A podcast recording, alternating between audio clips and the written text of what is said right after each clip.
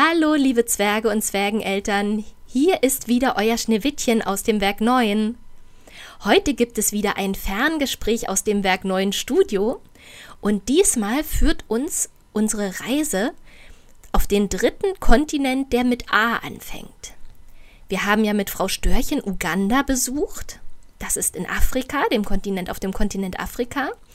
Dann hat Budi, das Känguru, uns etwas über Australien erzählt. Und heute geht unsere Reise nach Asien. Genauer gesagt nach Vietnam. Dort haben wir einen ganz besonderen und ganz spannenden Reisegast. Und ich will euch wieder ein kleines Lied vorsingen und ihr erratet, wer das sein könnte. Einverstanden?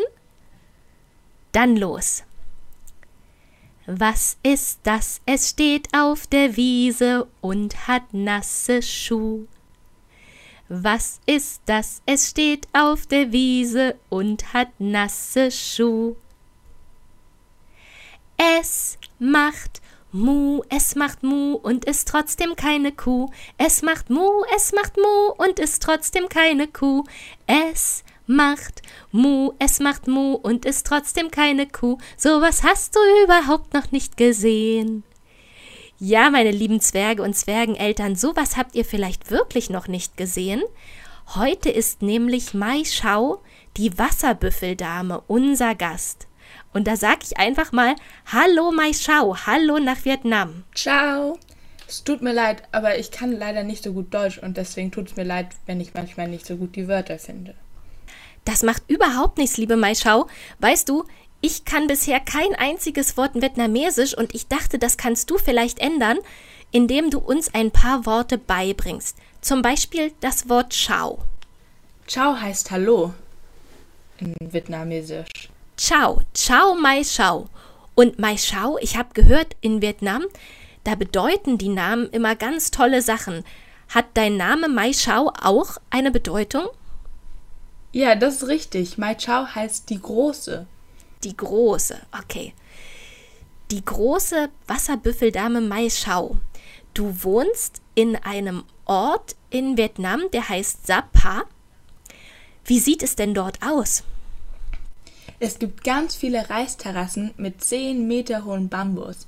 Außerdem ist es hier immer ganz, ganz doll warm und nass gleichzeitig. Man kann hier außerdem ganz, ganz viel Grün sehen und außerdem wächst an jedem Fels, den man hier sieht, ganz viel. Du hast gesagt Reisterrassen. Kann, können wir uns das so vorstellen wie die großen Weizen- und Maisfelder, die es hier bei uns zum Beispiel in Brandenburg gibt, Maischau? Nein, liebe Schneewittchen, nein. Die Reisplantagen müssen immer ganz viel Wasser haben, damit die wachsen können. Und deswegen ist es selbst für mich als Wasserbüffel ganz schwierig hier zu laufen und ich rutsche auch manchmal aus. Aber meine Menschen sind da richtig gut drin. Deine Menschen? Haben die denn Gummistiefel an, um gut laufen zu können? Nein. Die haben Badelatschen an. Badelatschen. Ja, gut, Badelatschen, das kennen wir auch. In Badelatschen laufen wir, wenn wir zum Beispiel am Strand gehen und da kann man sich auch ganz gut im Wasser auf den Beinen halten. Liebe Maischau, wer sind denn deine Menschen? Meine Menschen heißen Mong. Aber meine Herrin heißt nie. Ist das auch, Entschuldigung, dass ich zwischenfrage, liebe Maischau, äh, weil wir ja gesagt haben, dass Namen etwas bedeuten, hat nie auch eine Bedeutung? Ja, nie heißt die Kleine. Ah, die kleine Nie und die große Maischau. Wie schön. Aber du wolltest gerade was erzählen, ich habe dich unterbrochen, entschuldige. Kein Problem, aber ich finde es immer sehr lustig, weil Nie hat immer so blaue Hände, weil sie damit Kleidung und Stoffe macht. Ah, sie, sie färbt mit, mit den Händen Stoffe, das heißt also, sie, sie hat ein, sie tut ihre Hände in, in ein Färbebad, nehme ich an. So macht man bei uns Stoffe und dann werden die davon ganz blau. Was, was ist denn das für ein Blau? Das ist ein ganz besonderes Blau, das macht man aus einer Blüte und das heißt Indigoblau. Und die Blüten, sind die auch ganz blau? Nein, die sind pink. Liebe Zwerge und Zwergeneltern, das ist ja spannend. Aus einer Pflanze, die eigentlich pink und grün ist, kann man ein blaues Färbemittel herstellen, das Indigo. Ich werde euch auf jeden Fall ein Bild von so einer Indigo-Pflanze in die Reisenotizen stellen.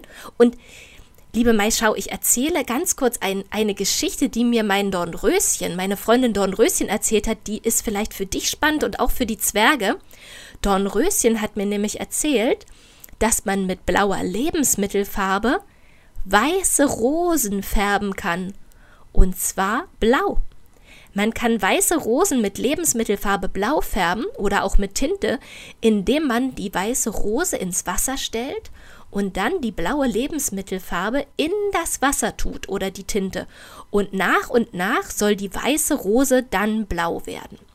Also ich sage euch eins, wenn hier in der nächsten Woche die Blumenläden wieder öffnen, dann will ich mir unbedingt eine weiße Rose oder eine andere weiße Blume kaufen und dann will ich das mal ausprobieren.